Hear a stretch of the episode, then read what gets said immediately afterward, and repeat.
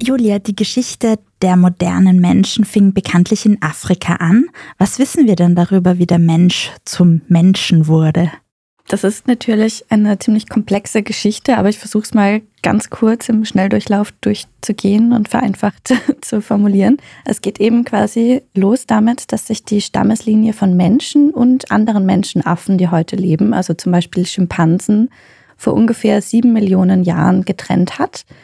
Dann hat es aber noch mal einige Millionen Jahre gedauert, bis die Körperform ungefähr so ausgeschaut hat, wie wir heute ausschauen, also der Homo sapiens.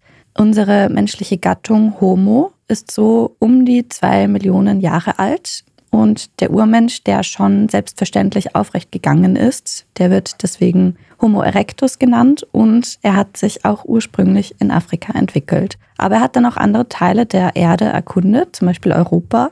Und deswegen haben sich relativ unabhängig voneinander in Europa daraus der Homo neanderthalensis entwickelt, also der Neandertaler, und in Afrika gleichzeitig der Homo sapiens, also der moderne Mensch. Bewegte Geschichte. Ja, sehr.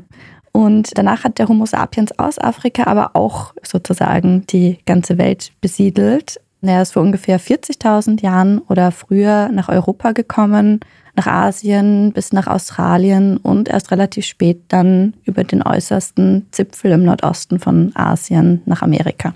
Der moderne Mensch ist also eben aus Afrika gekommen und hat sich in der Welt verbreitet und ist dann auf andere Menschen gestoßen, wie du das gerade schon skizziert hast, die es schon davor dort gegeben hat. In Europa eben waren das die Neandertaler.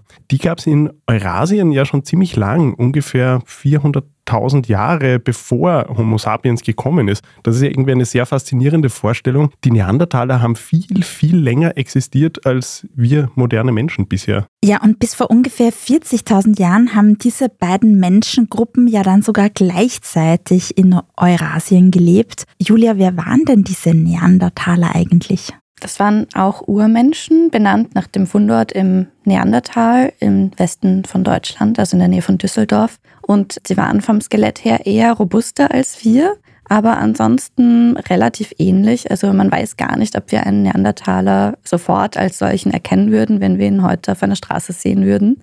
Das Ding ist aber, sie gelten als ausgestorben und das schon vor eben ungefähr 40.000 Jahren. Also ungefähr dann, als der moderne Mensch auch nach Europa gekommen ist. Es gab da schon eine Überschneidung. Aber es ging nicht mehr sehr lange weiter für den Neandertaler genau. offenbar. Das ja. fällt irgendwie stark zusammen, nicht? Hm. Ja. Genau, wobei man sich auch darüber streiten kann, ob sie wirklich ausgestorben sind. Okay, wieso denn das? Also, weil, wie ihr schon erwähnt habt, wir eigentlich alle noch Neandertaler-DNA in uns tragen, also fast alle. Die meisten Menschen, die heute außerhalb von Afrika leben, bei denen ist es so. Das heißt also, dass der moderne Mensch und der Neandertaler damals auch untereinander Sex hatten und Kinder bekommen haben und das sieht man eben heute noch in unserem Erbgut.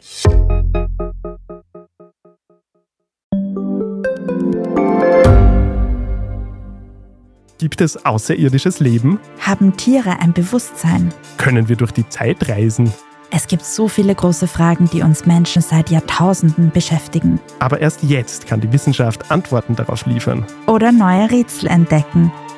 Ich bin Tanja Traxler. Und ich bin David Rennert. Im Standard-Podcast Rätsel der Wissenschaft gehen wir großen Fragen der Menschheit auf die Spur. Wir fragen Wissenschaftlerinnen, was in schwarzen Löchern passiert. Wo die Aliens bleiben. Und die Fusionskraftwerke. Und wo die Mathematik an ihre Grenzen stößt.